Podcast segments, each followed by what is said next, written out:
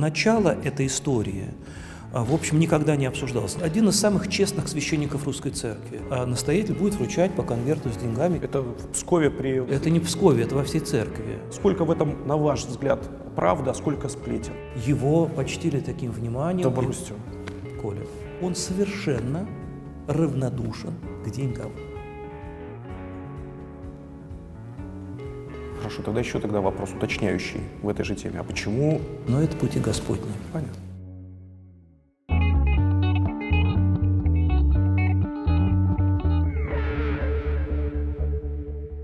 Отец Алексей, вы в юности были хиппи. А, обычно, ну, я не знаю, подсказывает нам культурное наследие, э, биографии известных людей, что если случаются какие-то такие переходы э, из хиппи в церковь, то ну, что-то с людьми там происходит, какое-то потрясение, не знаю, какие-то неприятности или наоборот. С вами что случилось? Ну, ничего особенного не случилось, потому что путь русского хиппи – это, в общем, естественный путь в церковь в основном, потому что для нас тогда, и просто надо сказать, что вот те мои друзья, с которыми мы тогда были вместе в этой московской хиповской тусовке, не только в московской, в питерской и так далее, очень многие, э, во-первых, э, пришли в церковь, в большинстве своем, пришли в церковь, стали священниками, иконописцами, а просто замечательными рядами. Мой э, друг, старинный друг, себя профессор богословия, вот чтец моего храма, он один из таких самых крутых хиппи в свое время был, понимаете. Поехал в Америку, эмигрировал в Америку, в Америке тусовался среди американских хипарей, потом вернулся в Россию, и вот, пожалуйста. Так что для нас тогда, для а, такой молодежи русской советского периода, это был естественный путь ухода из этой вот социалистической лжи в поиск чего-то такого настоящего, братского. И надо сказать, что все-таки идеи хиппи они, конечно, ну, их нельзя, сказать, назвать совершенно евангельскими, но они, конечно, отталкивались от евангельского понимания братства, от евангельского понимания дружбы, от евангельского понимания свободы в том числе. И, конечно, а, это был всегда поиск Бога. А есть что-то, почему вы скучаете из хиповской юности? Мне, вот я очень любил автостоп, конечно. Сейчас, свои почти 60, мне, конечно, уже э, трудно себе представить, что я могу, так сказать, легко и свободно выйти на трассу, поднять руку, сесть э, в, в, к дальнобойщику и в течение целого дня э, слушать его предивные истории, которые он тут же решит на уши любому встречному, поперечному. Вот поэтому я очень скучаю по дороге, вот по этой, знаете, такой прям почти что Вим Вендерс, вот я вспоминаю свою юность, это, конечно, вот такой роуд-муви. Вот я все время еду в машине, вокруг меня проносятся э, какие-то пейзажи удивительные, вот эти ночлеги э, э, в, самых неожиданных местах и истории, которые с этим связаны. Вот это для меня, конечно, такая очень важная составляющая. Поэтому, может быть, я люблю путешествовать. А что вы оттуда с собой сюда взяли? А, пофигизм, во-первых, а, какое-то вот понимание того, что с тобой никогда ничего не случится, потому что а, вот это вот автостоп в, в таких экстремальных условиях научил меня а, вот поним, ощущать, что вот я кем-то храним. Вот у меня было всегда такое чувство, что я вот э, как у кого-то на руках, как поется в одной песне известной. И, может быть, дружбе тоже, знаете, дружбе. Вы помните первую реакцию ваших родителей когда вы сказали, мама, Нет, я пошел. Я пошел, ну, конечно, еще бедные мои родители, я до сих пор об этом помню. Я помню, как они, в каком ужасе это все а, проходило, и как папа, мой член партии был, мама, учитель а, в школе, в той самой школе, в которой я учился, она была моим классным руководителем и так далее. Блин, это вот. ужасно, когда Я учился в педагогическом институте, я ходил по стопам, значит, и когда они вдруг поняли, что у меня вот нет никакого желания стричь свои волосы там, или там носить брюки со стрелочкой, девочкой, э, ночевать дома в положенное время. Конечно, это была очень сложная история. Но к чести моих родителей они э, смогли э, вот тогда даровать мне свободу. А реакция ваших родителей на ваше решение уйти в церковь? А это вообще был, была катастрофа. Катастрофа? Ну, конечно, потому что для папы, для мамы это было... Они считают, что я с ума сошел, естественно. Это 90-й год, да? Ну, ну нет, это было... Я крестился в 80-м. Угу. Они думали, что я сошел с ума, они думали, что, у меня, что я попал в какую-то секту, естественно, что какие-то странные люди пытаются мной манипулировать. Но, и это они очень тяжело переживали какое-то время. А я же еще а, на таком взлете а, неофитства, я запирался в комнате и громко вслух. Да ладно. Да, честное слово часа по два с половиной читал псалтирь на церковном славянском языке, приводя их в полное оцепенение. Как они выдержали несчастные? Как они смогли после этого сами стать христианами? Я не знаю, только по милости Божией. Я прочитал, что вы потом э, обвенчали их. Да, да, я венчал. Вы помните, что, ну я понимаю, что это Конечно, когда я уже стал священником, стал священником, это, к этому моменту моя мама э, уже была крещена, хотя она крестилась, когда ей было уже э, за 50.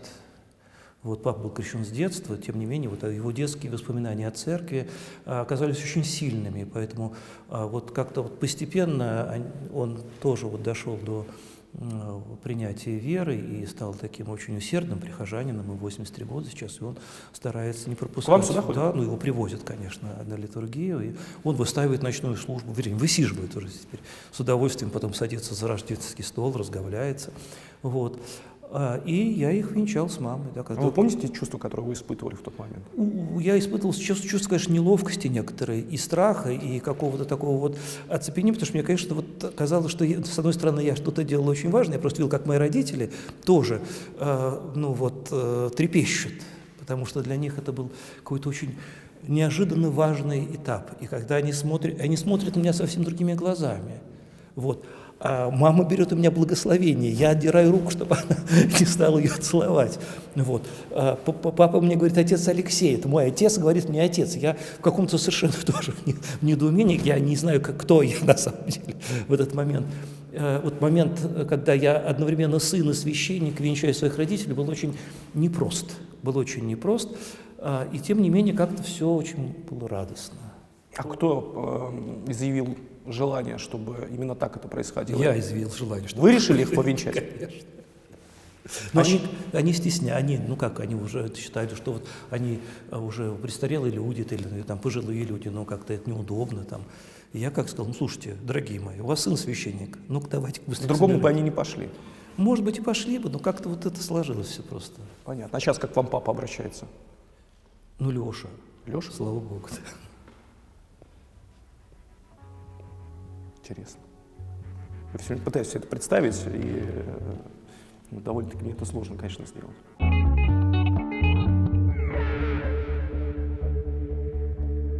Мы живем в эпоху многоголосия. Каждую минуту за мое внимание соревнуются друзья в Телеграме, лента Фейсбука, подписки с сериалами, YouTube. Голосов столько, что иногда хочется в панике выключить все и посидеть в тишине. Тысячелетиями информация передавалась устно и воспринималась именно на слух.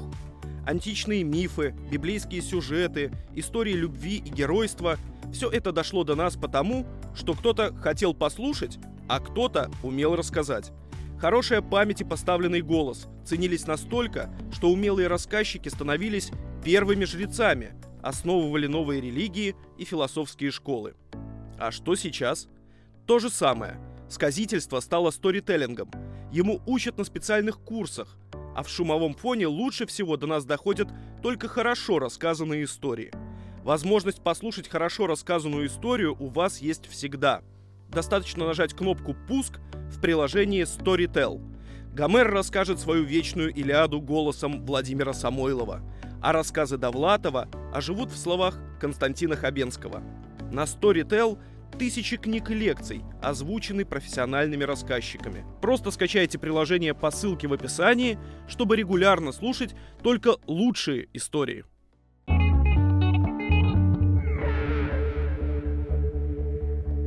Девяностый год, я уже упомянул. Да. А, Все равно он для вас очень важный год, потому что я читал какие-то материалы о вас. Это, это год а, да вообще год важный для страны, в принципе, ну, время чрезвычайно да. важно. Я хочу о двух персонах в связи с этим временем спросить о вас. Во-первых, это э, отец Иоанн Крестьянкин. Так. Э, для людей не воцерковленных это имя, наверное, может быть, ни о чем не, не скажет и не говорит, но в церкви для людей, которые хоть как-то значит, во всем, этим интересуются, это человек довольно-таки известный. Кто он и что он для вас? А, впервые, когда я отца Иоанна Крестьянкина впервые, мне кажется, увидел в 84 году. Так. В 84 году, когда я уже так действительно стал ну, всерьез, более серьезно ходить в церковь. И а, тогда впервые я поехал в Псково-Печорский монастырь. А, и тогда об отце Иоанне, ну, многие говорили как о старце. Я не очень себе представлял, кто такие старцы, что такие старцы, но сам монастырь провел, произвел на меня какое-то совершенно потрясающее впечатление. Была вот такая же чистая э, зима, монастырь, который находится, в отличие от всех обычных монастырей, которые находятся на, на возвышенности, он находится Низине. в глубокой низине, а, старинные огромные стены, высоченные деревья, и заходишь в монастырь и попадаешь в какой-то иной мир совершенно, в какую-то просто, ну, даже я даже не могу сказать сказку, а в какое-то инобытие. Вот для меня это было впечатление, что я как будто а, был перенесен на какой-то машине времени или просто на машине чуда в какое-то совершенно иное пространство. Я потом ощущал это как длинный-длинный сон. Для себя он такой реальный сон. И я увидел этот монастырь, я был совершенно поражен его красотой, его необыкновенностью. И в какой-то момент я, вот мне показали, а вот, вот отец Иоанн. Я увидел маленького старичка. Сколько ему лет было? Ему было 80, наверное, тогда, э, или под 80. Ну, то есть уж старец так старец. Да, да, да, он был очень быстренький такой, он не стоял на месте, он не ходил, а почти бегал все время. Он невысокого роста, был в очках, но через эти очки как будто лучились глаза, как будто ощущение, как будто вот он весь лучился, улыбался, и все хотели как-то просто, просто рядом стоять. Конечно, хотели до него дотронуться, но и, так, толпу грамотно рассекали, отсекали его послушники. И я потом попал на службу, когда отец Иоанн служил. И меня тогда совершенно потрясло, как он молится. Ну, я бывал уже на службах, я видел прекрасные московские храмы с очень уважаемыми настоятелями, с красивыми хорами, очень важные такие и э, величественные фигуры московских священников с таких маститых Э, старого рукоположения, которые много в жизни пережили. И вдруг я услышал голос отца Иоанна, который э, мол, э, вот на литургии молитвы его, и услышал, как он дрожит. Голос услышал, дрожит. этот голос его дрожит. А от почему? От волнения? Ну, от какого-то удивительного живого трепета. Как будто это вот как, что-то птичье было удивительно в этом голосе. Что-то было светлое, что-то было такое пронзительное. Я был, вот как раз этот голос меня прежде всего как-то вот э, впечатлил, может быть, так сказать. Ну, а потом я стал потихоньку э, искать возможности э, с ним встретиться, с ним поговорить. И э, в какой-то, какой-то момент я уже появил, получилось так, что вот я стою, и вдруг он на меня выходит, я к нему рванулся, ну, чтобы хотя бы взять благословение. А он мне говорит, так, так, так, туда, туда, туда, на коровник, на коровник. Я не очень понял, что такое на коровник. Ну, пошел на коровник, и мне вручили, значит, в руки э, вилы, и я весь день, значит, грузил навоз на этом замечательном коровнике в Псково-Печорском монастыре. И так несколько дней проработал на коровнике. И более счастливого времени, надо сказать, я, в общем, не помню, потому что э, вот я вдруг понял, что вот э, мне дали какое-то важное послушание. Мне в монастыре вдруг дали послушание. Я, я на послушании настоящем нахожусь в монастыре. Я долго грузил этот навоз, вот, э, по, чуть-чуть спину не сорвал себе, потому что это что еще удовольствие, надо сказать. И тем не менее, я вот разгрузив весь навоз, снова, значит, подошел к отцу Иоанну, и тогда он мне, тоже ни слова не говоря, вручает книжечку. А там покаянный канон. Причем не такой покаянный канон, который мы все знаем из наших молитвословов, а какой-то особенный. А в чем особенность? А он написан был как неизвестно кем. Он никогда, ну, такое ощущение, что это было какое-то особенное сочинение какого-то священника, может быть, какого-нибудь старца или мученика, потому что он был напечатан на а, очень тонкой а, бумаге, а, машинкой, почти слепой. И вот переплетен как-то вот вручную. Сам издат? Сам издат настоящий. И он мне дал, вот, читай.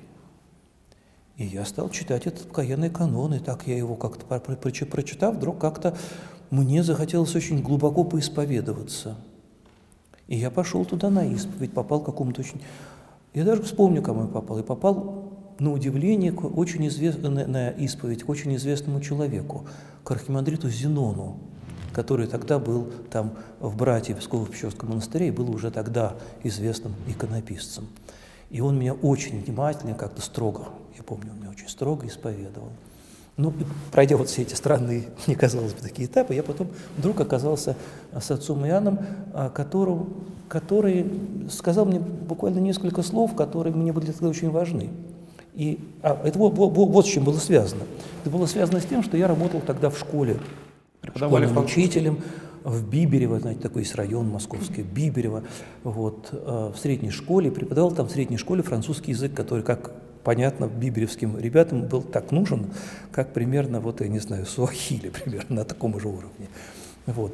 А, и я э, ездил э, в это Биберево через всю Москву, я жил в Перово, это с двумя пересадками на метро. Мне надо было приехать к первому уроку. Вот. Э, это меня ужасно тяготило, тем более меня тяготило то, что мне никому этот французский там не нужен, и мне тоже, конечно, эта школа вот как кость в горле стоит, мне так не хотелось с ней работать, что я пришел к отцу Иоанну и сказал, что вот благословите мне, батюшка, что-нибудь такое, я в церковь хочу. Давайте, я хочу вот в церкви быть подслушником, или в церкви быть чтецом, или алтарником. Вот я хочу так, так вот теперь жить. Он говорит, нет, нет, нет, говорит, ни в коем случае, говорит. Ты, говорит, работай и работай. И я вдруг почему-то от этого слова ушел счастливым. Вот такого я не ожидал. Я думал, что он меня поддержит, что он скажет, да, конечно, нам в церкви нужны молодые кадры, молодые люди. Молодые специалисты. Молодые специалисты, да, что вот сейчас очень хорошо, если молодежь придет в церковь.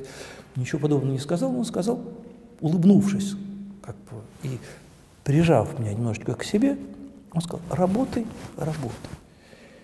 И я вдруг от этого прикосновение, вот как будто меня вот под крыло кто-то взял, ушел абсолютно обалдел, обалдевший э, счастливым и проработал в школе 10 лет после этого. Совершенно нормальным учителем, и у меня были прекрасные отношения с моими учениками, и как-то вот, когда я уже последний год работал в школе, я уже дорабатывал диаконом. Вот, но это было не 10 лет, 7 лет я работал, да. 7 лет, до 90-го года, как раз до моего рукоположения. Я хочу еще спросить про э, Крестьянкина и про Псков. Э, если попросить вас назвать ну, три качества человека, три самых главных, которые бы характеризовали старца Иоанна Крестьянкина. Легко. Вот что? Любовь, веселость и какая-то потрясающая открытость для человека какая-то потрясающая открытость для человека. Я думаю, это было связано с тем, что он умел видеть, он всегда был веселый, конечно, он всегда улыбался, он всегда шутил. Вот. Он источал любовь, как э, в жаркий день э, где-нибудь на пляже, вот, э, вот ты под солнцем, то есть тебя просто охватывала эта любовь, сразу ты согревался, и ничего тебе уже не хотелось спрашивать, ничего, только не уходить от него, а рядом просто находиться. Это какое-то вот такое чувство вот, ну, настоящего святого человека. Я вдруг тогда понял, кто такие святые. Вот. Есть такая книжка «Не святые святые», там про отца Иоанна тоже много написано, но э, это к этому отношения может не иметь никакого. Я вдруг понял, что святой человек – это тот, который научился любить. Он может быть в жизни ничего другого не уметь. А вот он, если он не умеет любить, он никогда святым не станет, даже если он там, а, там по, по воде ходит или там исцеляет кого-то, или мертвых воскрешает, или какие-то умные вещи богословские говорит, или проповедует очень красиво. Это не имеет ровно никакого значения. Вот отец Иоанн был полон любви. Ну вот вы сами упомянули книжку «Не святые святые», которую написал отец Тихон Шевкунов, который сейчас является э, митрополитом Псковским, правильно? Угу. Правильно. И он тоже действительно был знаком с... Э, ну, он был гораздо ближе, чем я знаком ближе. с отцом Иоанном, конечно. Я много лет, конечно, ездил в Псково-Печорский монастырь и писал письма, и отец Иоанн отвечал мне на эти письма, у меня хранятся его ответы, и для меня он... Э, а, а Крестьянкин был духовником э, Шевкунова или Яшева? Нет. Возможно, потому что отец Иоанн был духовником вообще всего монастыря, Понятно. всех людей, которые кормлялись. Он был тогда духовником огромного количества священников и вообще очень большого количества людей. Понятно. А, ну вы знакомы с Тихоном Шевкуновым? Конечно. Это два разных человека, отец Иоанн Крестьянкин и отец Тихон Шевкунов. Конечно. А чем они принципиально отличаются, как вам кажется? Я не могу сказать, чем принципиально отличаются, потому что они э, два разных человека. Я вообще не могу сказать... Э, не про кого, да, не, что одинаково. Что они одинаковы, да. Но все-таки, если мы говорим о людях, которые, ну, ну так судьба э, ну, сложилась, я думаю, что... что все-таки э, главное отличие того, что отец э, Иоанн, он человек э, такой сокровенного сердца человек, э, вот, в нетленной красоте э, кроткого и молчаливого духа. Отец Иоанн, э, конечно, потрясающий молитвенник. Отец Иоанн удивительно глубокий слушатель человека. Отец Иоанн тот, кто, для кого не существует в людях ровно никакой разницы. Я был поражен, я одно время тоже ждал отца Иоанна, под окнами его кельи. И нам сказали, что отец скоро, скоро выйдет. И рядом стояли люди, которые тоже дали отца Иоанна. И я намучился, смотря на этих людей, думаю, Господи, какие же идиоты, психически больные какие-то, или какие-то вот плохо пахнущие, какие-то, в общем, из другой среды. Я вот смотрел на них, думаю, Господи, помилуй. Вообще ужас какой-то. Какие-то неприятные люди все стоят. Мне не, неприятно было от этого чувства, но я по-другому не мог. И вдруг вышел отец Иоанн, каждому. И я гляжу, что каждый для него так дорог, и вдруг каждый человек вдруг расцветает, вдруг все начинают улыбаться, хорошеть, умнеть на глазах. Вот как цветы под солнцем, понимаете? Для него не существовало никакой разницы, умный ты или глупый, больной ты или здоровый, образованный ты или необразованный, грешный ты или это духовный, абсолютно никакой.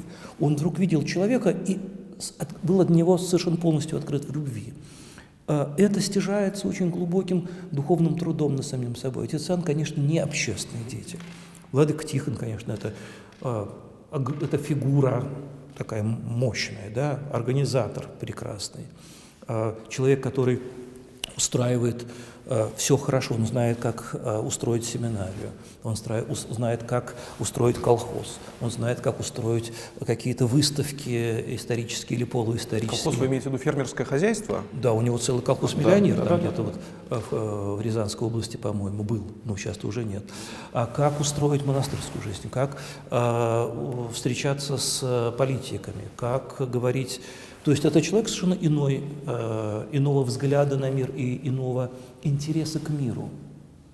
А владыка Тихон э, пытается воздействовать на этот мир другими способами. Он пытается его организовывать так, как он умеет это делать. Он прекрасный организатор как он себе это представляет? пространства. Да.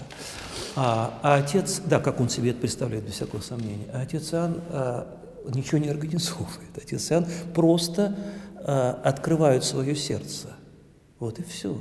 Может быть, Владыка Тихон э, доживет до такого возраста и до такого духовного уровня, когда ему тоже станет неинтересно э, все это организовывать, ему вдруг захочется просто где-нибудь в тишине молиться и тоже открывать свое сердце. Но это пути Господни. Понятно.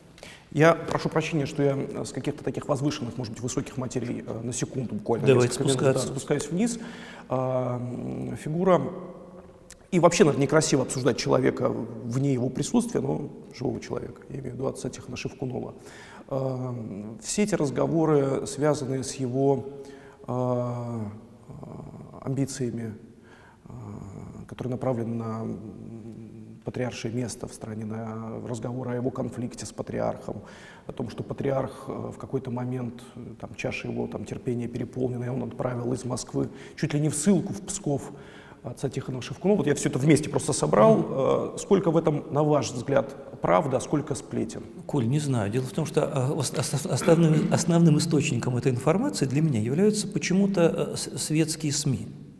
То есть а я, в церковном сообществе это не принято а, обсуждать? Ну, я думаю, что сейчас э, это, это, э, этот повод информационный перешел, в том числе, может обсуждаться и э, в церковном сообществе, но начало этого, этой истории, э, в общем, никогда не обсуждалось, никогда не было среди священства или среди там даже вот, как бы сказать, а, людей, которые так, так или иначе близки э, к Владыке Тихону, мне, у меня много людей, которые достаточно близко его знают, а, никаких подобных разговоров до какого-то периода. Да? И впервые об этом э, заговорили, а вот когда вдруг эти сообщения появились на каких-то вот э, таких... Э, я впервые, по-моему, прочел это где-то на Credo.ru, по-моему. Ну, не знаю даже. Ну, вот, и потом эта история вдруг очень-очень-очень быстро стала как-то набирать обороты и стала вот... Э, обрастать еще какими-то подробностями. Ну, раз Владыку Тихона сделали митрополитом, убрали из Москвы, наверное, потому что Святейший Патриарх чувствует там конкуренцию и хочет его держать от себя подальше. А может быть, это и по-другому. И так далее и тому подобное. Я, честно говоря, не обладаю, абсолютно вот э, искренне сказав, никакой э, внутрицерковной более-менее проверенной информации, которая могла бы подтвердить или опровергнуть эти вещи. Конечно, э, вот когда мы сейчас видим как владыка Тихон э, в этой епархии э, пытается реорганизовывать жизнь, надо сказать, что, конечно, прежний митрополит там был, давно бы, конечно, хотелось бы, чтобы владыку Евсевия отправили куда подальше на покой, потому что действительно его роль и его отношение к покойному отцу Павлу Адельгейму были совершенно Э, безобразными, конечно. И одно это, конечно, вот, э, не вызывает никаких... Надо просто пояснить для тех, кто не знает, что отец Павел Дельгейм – это псковский священник, которого да. убил сумасшедший э, человек несколько лет назад. И ну, отец, он был таким очень свободным Отец человеком. Павел Адельгейм – это был один из самых честных священников русской церкви. А, настоящий а, вот, исповедник, человек, который много лет провел в, тюрьме, в лагерях за исповедание веры. Его посадили в тюрьму, когда, потому что он, а, будучи в Средней Азии священником, начал строить храм без разрешения. За это его посадили в лагерь. В лагерях он потерял ногу. А потом, вернувшись из лагерей, он э, стал священником, служил на протезе в одном из беднейших храмов Псковской области. Все время отстаивал а, свою правоту и не боялся об этом говорить лично архиерею, с чем, собственно говоря, вызывал огромное неудовольствие. У него был страшный конфликт с владыкой а, Псковским бывшим. Вот. Ну, не будем об этом подробно, да, но вот епархия была, конечно, в запустении. А, и когда вот мы узнаем, что владыка Тихон, например, отменяет а, такое а, позорное для нашей церкви, но привычное явление, когда э, епископ, э, служащий епископ, э, приезжающий на приход в какой-то епархии, э, ждет, что ему и его архиерейской, как говорят, архиерейской своре, свите, свите вот, настоятель будет вручать по конверту с деньгами якобы в благодарность за то, что его почтили таким вниманием. Добростью. Коля. Это в Пскове при вот, э, старом митрополите? Это не в Пскове, это во всей церкви. К сожалению, существует такая еще из советских времен а, пришедшая традиция. Это бросьте. Коля, Владык, вот чем сейчас митрополит Тихон во всех прозвучал в средствах массовой информации. Владыка Тихон громогласно запретил своим священникам давать ему. Подождите, а почему остальные митрополиты этим занимаются до сих пор? А? а почему остальные митрополиты этим до сих пор занимаются? А потому что это э, один из способов там, жизни, обеспечения епископа, как они считают. Вот. Так вот, Владыка Тихон отменил и запретил своим священникам вот такое вот лизоблюдство и такую вот э, форму, э, как бы сказать, благодарности, скажем так, в кавычках, э, епископу. Сделал это громко, сделал это официально, и тем самым поставил всех других архиереев, как вы понимаете, в страшно неудобное положение.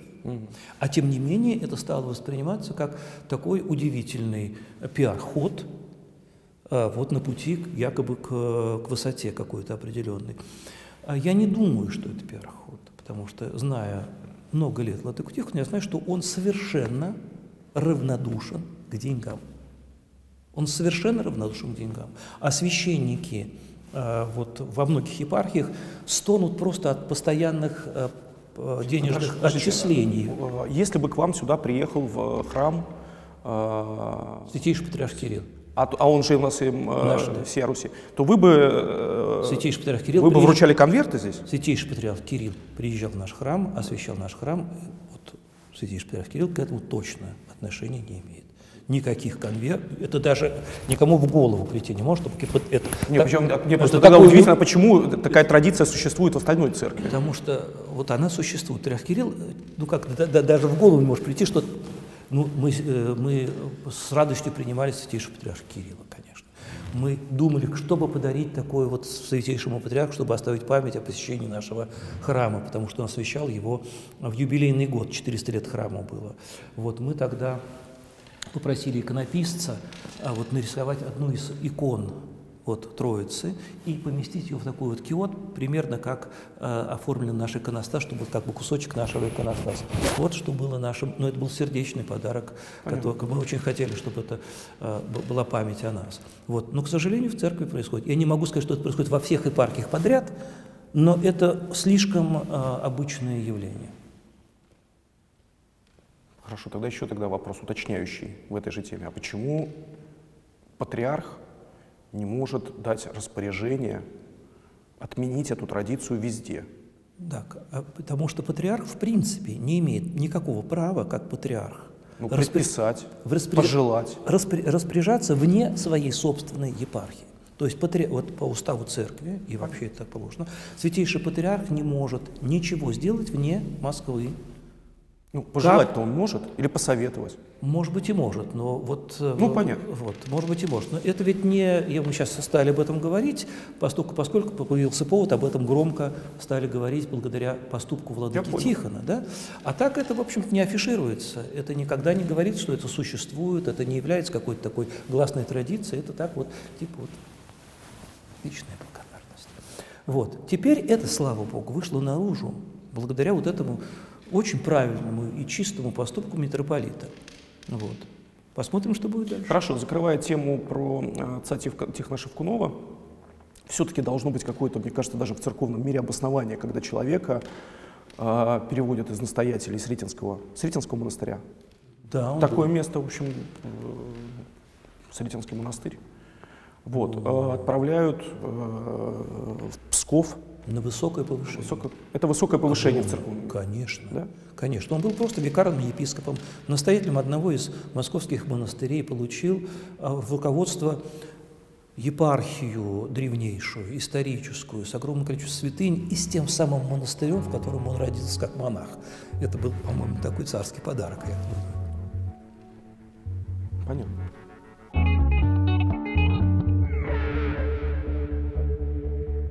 Вторая фигура, о которой я хотел вас спросить в связи с э, началом 90-х, и мы с вами уже когда-то в рамках диалогов разговаривали об этом человеке, это отец Александр Мини. Все-таки я хочу к этой, к этой, к этой да. фигуре еще вернуться. А, и спросить совсем просто. Во-первых, э, вы помните тот момент, когда вы прочитали новость о том, что его зарубили топором? Я, вот, я не прочитал пути? никакую новость. Поэтому Расскажите, как это, как вы об этом узнали? Об этом я узнал совершенно неожиданно. 9 сентября 1990 года в Успенском соборе Новодевичьего монастыря митрополит Крутицкий Коломенский Ювеналий рукоположил меня в священнике. Вот. После божественной литургии, в конце божественной литургии, когда литургия заканчивалась, и я был в алтаре, а, пришла новость. Пришла новость. Владыке Ювеналию объявили в этот же день, что отец Александр убит. Я об этом узнал буквально через несколько минут после того, как стал священником.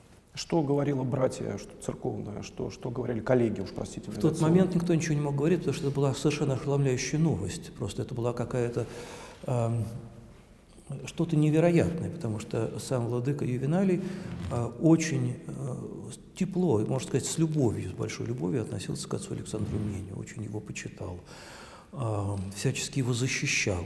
Вот надо сказать, что э, в тот советский период э, митрополит Ювеналий удивительным образом а, пытался все время защищать двух, двух людей очень известных. Отца Дмитрия Дудко вот, и отца Александра Меня. Вот. А несмотря на то, что был под сильным давлением, чтобы их, конечно, всячески вот. А, и главное, что потом принял а, к себе в епархию еще после отсидки отца Глеба Якунина. Угу.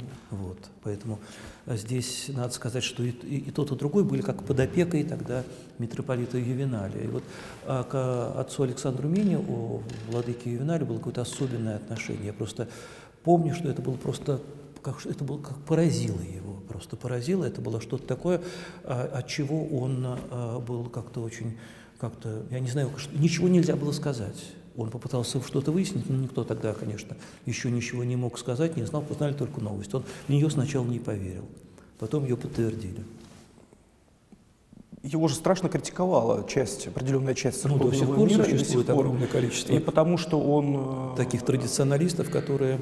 И потому что он еврей, и потому что его считали скрытым католиком, и за его активную общественную позицию, потому что, ну, я не знаю, была фигура популярнее в церкви вот в 90-м году, э, популярнее, чем э, Мень? Ну, я думаю, что отец Дмитрий Дудко и отец Александр Мень, они были, как бы сказать, вот в некой равности доли популярности. Ага. Но они дружили между собой. Понятно. Скажите, пожалуйста, а разговоры о том, что э, отец Александр Мень вполне мог в какой-то перспективе, там, ближайшей или дальней, стать патриархом они имеют под собой какие-то основания? Да нет, конечно, нет? вряд ли. Во-первых, у отца Александра никогда не было таких амбиций. Потом он был женатым священником, которому вход в высшие эшелоны церковной власти закрыт просто потому, что э, карьеру, э, карьерный рост, скажем, в епископы могут осуществлять только те, кто пострижен в монашество. Угу. Вот. Отец Александр был человеком науки, а не человеком системы. Он был человеком проповеди и апостольства, а человека, человеком культуры и искусства, человеком такого свежего воздуха и вот парящей мысли. А епископ, в общем, это же административная должность. Прежде всего, это администратор, вот, организатор, экономист, политик, как э, говорили, хороший менеджер – про нашего святейшего патриарха, когда э, э, он... Это важно? Для епископа вот, современной церкви это важно. Это не важно было для епископа древней церкви, потому что епископ древней церкви прежде всего возглавлял литургию и был отцом своей общины. А сегодня, когда церковь я имею в виду вот для патриарха, то есть я понимаю, когда митрополит, вот человек у тебя как губернатор, есть регион там, да. и ты за, отвечаешь за его там, в том числе материальную как бы жизнь своих Прежде приходов. Всего, да, Но патриарх это же еще и это же лицо церкви. Конечно. Но тем не менее а, этот патриарх, патриарх становится, там, человек становится патриархом, пройдя вот эти все Понятно. системные вещи. Он, хочешь не хочешь, а уже имеет весь огромный опыт управленческий, а, дипломатический, экономический, какой хочешь. А вот а, для того, чтобы еще к этому плюсовалось такая глубокая духовная жизнь, понимаете, это бывает. Э, Что больше всего раздражало в отце Александра, э, в отце Александре Мене его недоброжелателей внутри церкви? Ну, во-первых, его свобода. Конечно, он был очень свободомыслящий человек, в том числе э, он очень свободно мыслил богословски. Его богословская мысль, она не была, как бы сказать, ограничена какими-то, скажем, катехизисами митрополита Филарета. Он мог себе позволить, увлекшись богословской мысли выйти за рамки догмата даже как, в какой-то степени. Не потому, что он был еретиком или хотел нарушать догмат, но потому что а, его мысль, она билась, он потом мог вернуться и увидеть свою неправоту или остаться а, при своем мнении, не а, говоря, что только мое мнение самое хорошее. Он, например, был, конечно, очень широким экуменистом что очень многих раздражало, потому что принято считать, что только мы единственные, мы самые-присамые, хранители скреп и традиций, спасемся, а весь остальной мир, он должен в погибель лечь. Он действительно был человеком, который чувствовал э, боль сердечную за разделение церквей. И, конечно, его желание как-то вот общаться с западным миром, э, он хорошо знал католических богословов, он прекрасно, он, будучи сам человеком образованным и а, а, интересующимся, прекрасно там разбирался в проблемах а, эволюции, очень почитал Тиара де Шардена, например. Он перевел на русский язык книгу Грэма Грина «Сила и слава».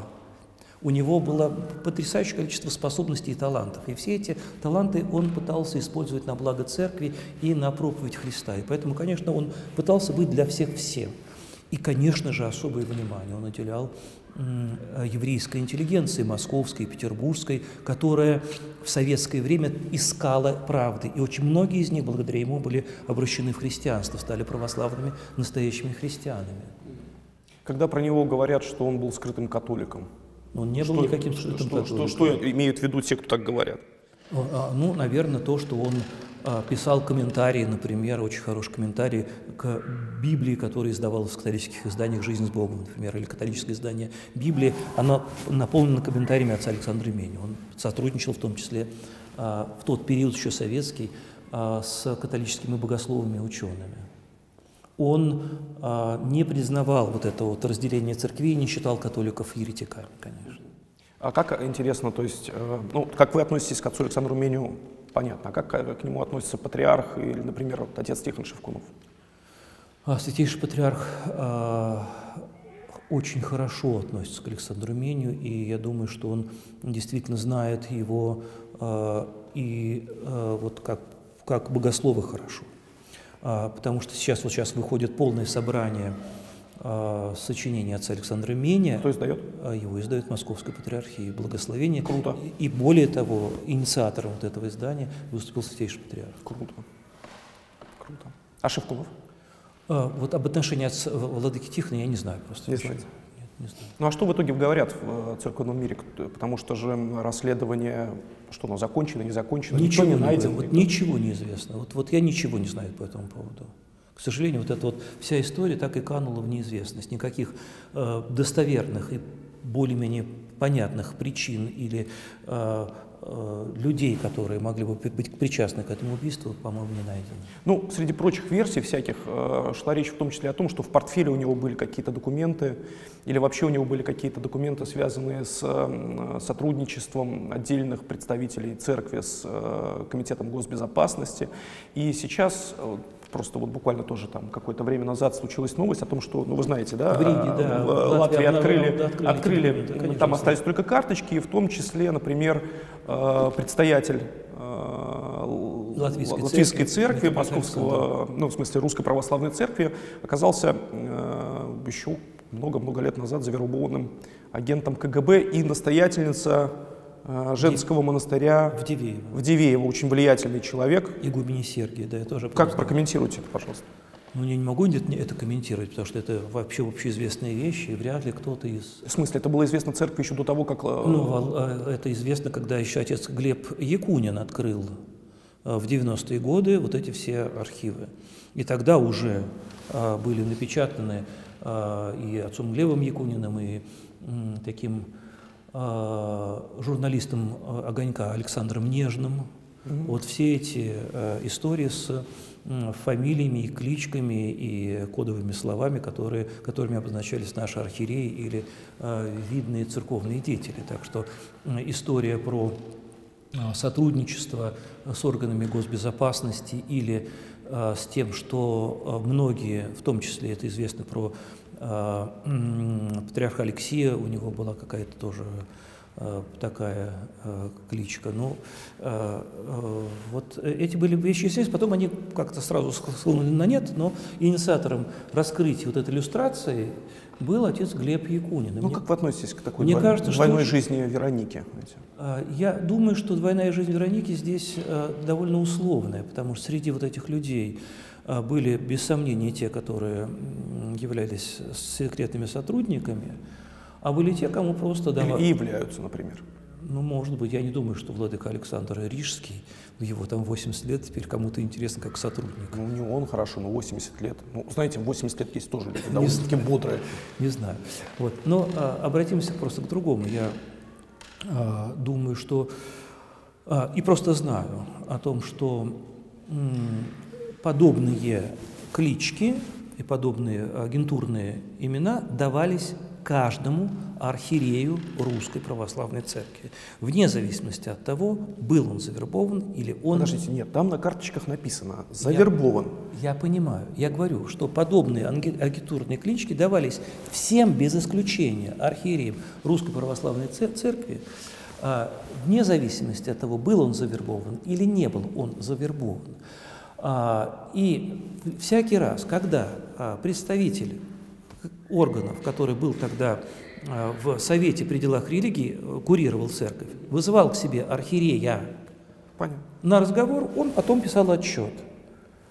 Человек там Антонов или там э, Михайлов или Аббат или вот этот читатель, да, пришли и т -т -т -т -т. А среди них 100% были внедренные агенты. Среди них 100% были люди, которые наносили церкви урон. Очень жаль для меня, что в тот период, когда отец Глеб Якунин а, открыл эти вещи, у церкви не нашлось мужества обнародовать эти вещи и открыто, прямо о себе это рассказать. Единственный человек, о котором, который это сделал, открыто сказал, что да, я был под, э, вызывался, на, и меня, с меня требовали показания, это был митрополит а, литовский Хризостом, теперь он покой. Это единственный честный человек, он всегда был очень честным человеком, и, надо сказать, в свое время рукополагал людей, которых никогда бы не рукоположили, вот, вот отца Георгия Дельштейна, например, рукополагал. Вот. И это был единственный человек, который признался в том, что это было. А те же документы, которые отец Глеб Якунин раскрыл, они же и сейчас раскрыты, правильно? Они, к сожалению, сейчас после этого сразу стали закрыты. А, они стали закрыты? Да, они стали за закрытыми. Если бы тогда у церкви, церковь воспользовалась возможностью вот открыто о себе сказать, вот мы жили в тот период, ну, подождите, это... мы готовы признать это. Почему нет? Я хочу просто понять технически. То есть вот он эти документы получил, угу. он их прочитал? Нет, он их не получил на руки, он, они были доступны для него. Он сходил, прочитал? Ну да. Опублика... Ну, ну, ну все равно же, то есть что э, то, что он прочитал, это же опубликовано. Далеко не все ведь, понимаете. Понятно. А патриарх э, сейчас, как вам кажется, у него нет э, мысли о том, что можем было бы к этому вопросу вернуться? Думаю, что нет. Понятно. У нас, у нас сегодня как бы церковь должна все время прославляться и, никак, и не в чем каяться. Симфония властей. Ну да.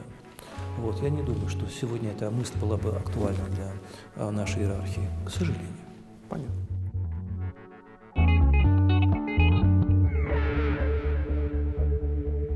С а, заключенным Ходорковским Михаилом Борисовичем. Как вы с ним познакомились? Давайте так. А, мы с ним познакомились по его прихожанка моего храма, адвокат Карина Москаленко, угу. занималась э, делом э, как раз Юкуса и Ходорковского. И вот время от времени она мне рассказывала какие-то эпизоды и сказала, что вот когда еще Михаил Борисович сидел в Краснокаменке угу. под Читой, что вот он, он читает Библию, что у него очень много вопросов, и что он хочет креститься. Угу. Вот. Я тогда сказал, Карина, ну вы там бываете, но вы покрестите, как по-другому-то он может креститься? А, потому что знаю, что Михаил Борисович такой э, человек интроверт, он никогда не будет общаться с, с людьми, которых он не знает, которым он не доверяет, никогда не пойдет в публичное место. Вот. Ну, Карина взяла с собой бутылочку крещенской воды, и во время одного из э, свиданий э, со своим подопечным она попросила, значит, вот охранника, вы Постойте, говорит, рядышком, не обращайте внимания, мне тут одно дело надо сделать. Она взяла и покрестила его прямо э, в колонии. Вот. Когда началось второе дело Юкоса, и угу. Ходорковскую перевели в э, Москву, Москву матросскую тишину, а тогда уже э, он попросил встречи со мной, потому что я ему туда передавал с Кариной книги. Угу. И он какие-то книги мои прочитал, и я тогда э, пришел к нему на э, встречу, и э, дополнил таинство крещения миропомазанием, и с этого момента я стал его регулярно посещать, уже как священник. Мы с ним встречались, э, он исповедовался, причащался, а потом несколько часов мы сидели и э, разговаривали. Я отвечал на все его вопросы, мы беседовали на разные темы, и это продолжалось до его освобождения. Потом его по второму сроку отправили в Сигежу, в колонию номер 7. Я ездил в Сигежу туда к нему более-менее регулярно, как получалось. Ну, гигантское количество людей в стране считает, что он враг России по самым разным причинам. Как вы к нему относитесь, как к общественному политическому деятелю, к его взглядам сегодняшним? Я не очень, честно говоря, увлекаюсь э, его современными взглядами. Я время от времени слежу о деятельности «Открытой России», и э, во многом деятельность «Открытой России» как э, общественная деятельность и просветительская деятельность мне очень нравится. Вот. Э, что касается враг ли он России, это, конечно, не так. Я знаю, что Михаил Борисович очень любит Россию. И э, у него нет личных амбиций по отношению к тому, чтобы там, взять и Россию перевернуть, там, скажем, кверх тормашком, сделать ее такой, какой ему хочется, или продать ее, там, скажем, американцам за большие деньги, там, или вот устроить здесь масонский какой-то вот такой вот особенный э, э, жидомасонский, жидомасонский, мир, жидомасонский мир, да. Ничего этого, конечно, у него и в мыслях нет. Я знаю, что он вообще такой, как это ни странно вам покажется, консервативный патриот по отношению к России. Вот. Я знаю, что он э, просто понимает, что в России должна быть живая свободная экономика и сменяемость власти. Вот эти две вещи, которые он постоянно пытается транслировать. Сменяемость власти, которая дает возможность избежать а, коррупционной власти, избежать тоталитарной власти, избежать перегибов власти. Хотя он понимает, что все плюсы и минусы могут, могут быть и то, и там, и там. И свободная экономика, которая в этой богатейшей стране даст возможность людям развиваться, даст возможность людям наконец-то стать самостоятельными и жить не за счет, там, не знаю, просто ресурса, а за счет таланта этих людей, за счет э, активности этих людей, за счет э, многого-многого всего. Вот эти две вещи я знаю. Что-то может он, как любой человек, делать ошибочно, какие-то личные его взгляды могут быть ему принадлежащие. Но вот эти две вещи я знаю точно. Я знаю, что он, конечно, не враг России. Никогда им не был. Я знаю, что он и к Путину-то относится, в общем, не как к врагу России в основном, потому что он считает, что многие вещи, которые делает Путин, он делает правильно. Но сама система, которая выстроена, не дает возможности, чтобы эти вещи просто как каким-то образом реализовывались. Просто они все уходят в никуда. Вот и все. То, что мне приходилось читать или слышать.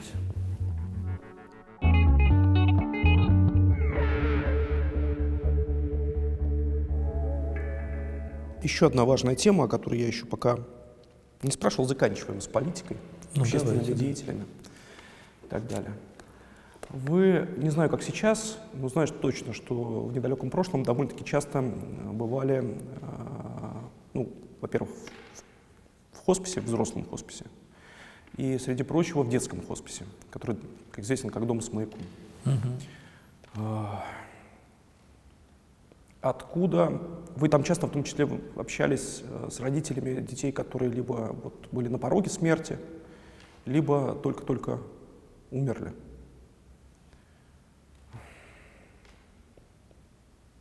Ну, мне кажется, что просто не очень много священников, э, вообще людей в нашей стране, которые могут а, в этот момент найти какие-то правильные слова. А, вот для этих людей, для родителей этих детей. Почему вот а, именно, именно, это для, ну, именно это место для вас было важно, эти люди? Ну, это не то, чтобы я это место искал специально, я просто, ну, как-то это получилось просто, Коля. Просто Кто позвал? Это... Вот как это было. Я очень хорошо помню это время. Я ехал в аэроэкспрессе в Шереметьево. Mm. И должен был куда-то лететь, э, читать какую-то лекцию, в какой-то там, много лет назад это было, ну, не помню сейчас сколько конкретно, но достаточный период. И стал листать этот Facebook по э, Wi-Fi там был, ну, я стал листать Facebook и увидел пост Лиды Маниавы. Потому что я ее знал по Фейсбуку. А, ну, конечно, я до этого бывал и во взрослом хосписе, знал, что такое хоспис, вот, но не так близко. И вдруг э, Лида там пишет, вот одна наша подопечная девочка, э, вот ей очень хочется иметь э, э, iPad. Вот. Может быть, кто-нибудь может ей подарить и купить. А мне буквально там за два дня до этого, как кто-то из прихожан подарил iPad на это была зима, может быть, даже на Рождество мне вдруг подарили новенький iPad. А у меня старенький неплохой, до сих пор с ним живу. Вот, я думаю, ну мне два iPad точно не нужно. И я тут же ей написал, вот могу подарить iPad. Вот. А, где я могу вам, или вы заедете, я вам передам, или я подъеду, вам передам. Не, не тут-то было. Не тут-то было. Лида э, на это не пошла. Она сказала, нет, нет, да, мы сделаем не так вы приедете к этой девочке и лично в руки ей этот iPad дадите. И вот я через несколько дней возвращаюсь, мы с Лидой связываемся, а, садимся ко мне в машину и едем а, в какой-то паллиативный центр в Солнцево. И заходим в палату, и там лежит девочка 13-14 лет, Маржан Садыкова, вот с мамой, вот, из Дагестана семья. Вот. Я вижу, что семья мусульманская, исламская, но вдруг неожиданно мама подходит и берет у меня благословение, просит меня благословить ее. Вдруг оказывается, что они христиане, как это неожиданно бывало. И я вот подарил этот iPad, и с тех пор я как-то уже не мог от этой девочки никуда деться. И я вместе с Лидой стал просто к ней постоянно приезжать, навещать ее, вот, бывать у нее. Вот. И потом я наших ребят, мальчишек и девчонок, которым было примерно 13-14 лет, потому что она в школу не ходила, не могла ходить, вот, стал брать с собой. И они стали там ей песни петь под гитару, потом э, играть с ней настольные игры и как-то вот с ней дружить. И это было очень важно для нас, для всех. А потом у Маржаны появилось э, увлечение фотографией. И мы стали к ней ездить на фотосессии. И вот она всех нас фотографировала. Ей это подарил альбом э, э, Брессона, такой хороший с таким. Вот, Картье Брессона, и ей ужасно он понравился. И вот я э, уже стал понимать, что скоро, скоро будет. Потом была выставка прекрасная в Москве, посвященная ей и ее работе. И она меня потрясла тогда вот своим отношением к жизни, своим отношением к наступающей смерти. Я никогда такого у детей, у подростков не видела. Она совершенно понимала и ожидала вот это пришествие. Она жила вот в присутствии смерти, и ее это совершенно не пугало. Ее совершенно это не решало жизни. Когда я к ней приходил и, не знаю, можно ли тайну исповеди уже усопшего человека открывать, не знаю. Но я все-таки открою одну вещь. Она очень переживала за свою мать. Говорит, я очень, когда мне плохо, и когда мне очень больно, и у меня не хватает сил, говорила она, скрыть свою боль, чтобы не расстраивать маму. И она считала это грехом. Вот. То есть для нее это была такой вот, такая вещь, когда она вот, э, кого-то могла вот этой своей болью поранить. И, и я думаю, что она для меня сделала, конечно, очень многое. То есть она так меня воспитала за этот период, Маржана. Вот так она вот, научила меня верить в Бога и вечную жизнь. Понимаете, что это, конечно, было что-то очень важное. Я уже с тех пор не мог от этого хосписа никуда деться. И когда она умерла? В каком году? Ну, давно. Она умерла лет пять назад, я думаю, это было лет пять-шесть назад. Я с мамой до сих пор иногда переписываюсь. Прислал ей тут. Зашел в гости к одной своей прекрасной знакомой художницы, Тане Стрельбицкой. Она такая прям удивительная экспрессионистка. И вдруг увидел у нее на стене картину ангела. И был поражен, потому что, увидев на эту картину ангела, я увидел Маржану. Вот такую лысенькую, но с ангельскими крыльями.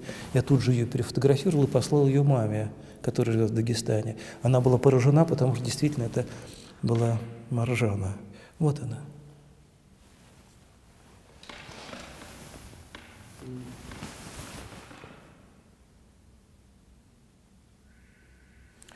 А потом было много таких детей. Потом было много таких детей. Потом была Настя Терлецкая, вот, за которой мы также ухаживали и молились. И уже потом мы стали нашим приходом как-то вот уже организовывать и сбор средств, и для помощи, для лекарств э, для этих детей. А сейчас уже, вот сегодня, если вы приехали пораньше, не я уже в детский хоспис хожу, а детский хоспис приезжает к нам по субботам. Так вот праздник детский был, то дети? Нет, нет это уже другой детский А-а-а. праздник. А сегодня был, была литургия для детей детского хосписа. И сегодня полный храм. Как их привозят, на колясках? На колясках. Здесь мы ставим пандусы. Угу. Вот, э, поет специально там. Вот, и сегодня у нас был потрясающий для них концерт. Удивительный рождественский концерт, который исполнял на ксилофоне мальчик с синдромом Дауна. Mm. Вот. Это была потрясающая музыка, потому что ксилофон для детей, которые многие э, в таком состоянии, что они на колясках и ничего не могут даже мир воспринимать как следует. И вдруг чистый звук ксилофона, mm. вот, такой пронзительный, как колокольчики, он оживил вот эту всю вот эту атмосферу. Мальчик с синдромом Дауна, светлый ангел, играл вот эту музыку для этих вот умирающих детей. Вот у нас вот по субботам раз в месяц приезжают семьи из дома с маяком, и мы стараемся вот быть вместе с ними постоянно. Здесь мастер-классы проходят, мы с детьми беседуем, с родителями, с родителями беседуем, с каждым из них как-то вот стараемся быть рядом. И наши прихожане давно стали просто друзьями этих семей. Сначала это они были просто как волонтеры участвовали в этом, а потом просто очень подружились, и теперь у них есть друзья. Я знаю, есть такая традиция в хосписе, ну не традиция, а так, так бывает, когда каждый год один раз собираются родители детей, которые уже умерли, все вместе. Вот люди стараются приехать на эту встречу. А, Что вы им говорите? Вот, в- Я э, чаще всего нечего сказать. Я когда приезжаю в эти, э, на эти встречи, я, я всегда, вот, знаете, в самом таком беспомощном состоянии. Я ничего не знаю, что сказать, я ничего не знаю, что говорить. ну, они же ждут от вас слов. Они что-то ждут, и каждый раз как-то я что-то говорю, я не знаю, попадаю ли я, попадают ли мои слова им в сердце, нет ли в моих словах чего-то фальшивого, не говорю ли я что-то, потому что придумать ничего нельзя, нельзя сказать ничего ложного, нельзя сказать ничего э, несущественного, поэтому я никогда не знаю, что я буду говорить. И когда я говорю, я ужасно боюсь сказать что-то не то. И я говорю всегда не очень много, а потом, когда у меня есть возможность, я с каждым родителем просто рядом нахожусь, я могу там взять его за руку или как-то вот выслушать, или тогда что-то сказать уже. Но для меня это всегда, это у меня никогда не получается что-то сделать так, чтобы я знал, что сказать. Никто не может знать, что сказать человеку, у которого ушел ребенок. Таких слов не существует.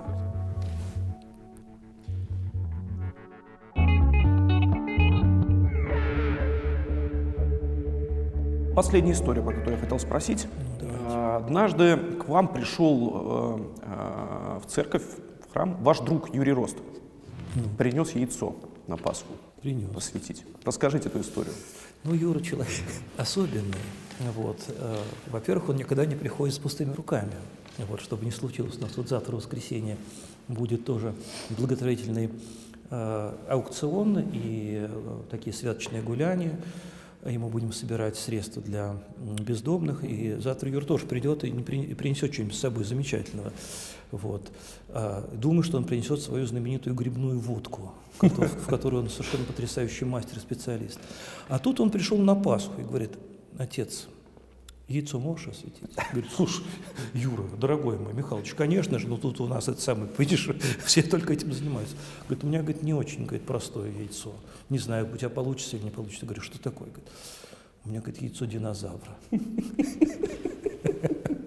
Говорю, как? И он достает такое каменное, окаменевшее, огромное яйцо. И говорю, ты знаешь, а, нигде, говорю, в Типиконе не написано, что нельзя освещать яйца динозавров. И вообще уточнений, какие яйца надо освещать, у нас нет. Поэтому я вполне с чистой совестью могу осветить яйцо динозавра как ну, тоже символ зарождающейся жизни. В конце концов, эволюция, она шла своим путем. Без этого яйца, может быть, и нас бы не было, понимаешь, с тобой. Мы тогда нарисовали красиво на нем «Христос воскресе», естественно. Вот. И это яйцо вот хранится у Юры дома. Освященное яйцо динозавра. Может быть, единственное в мире, между прочим.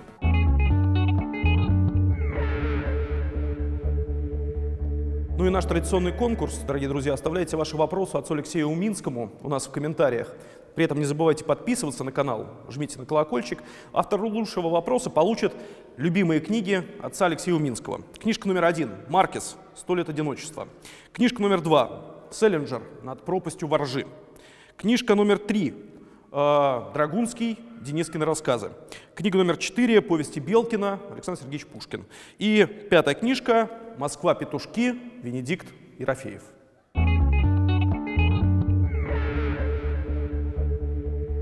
У нас есть традиция. Э, Рубрика называется «Русское поле экспериментов». Мы гадаем по книжке Егора Летова. А, Как правило, хорошо получается. Ну, давайте. Подведем итог э, разговору и заглянем в какое-то будущее. Открываем на любой странице э, первые восемь строчек. Ох, Егор Летов, Егор Летов. Бедовый ты, Егор Летов.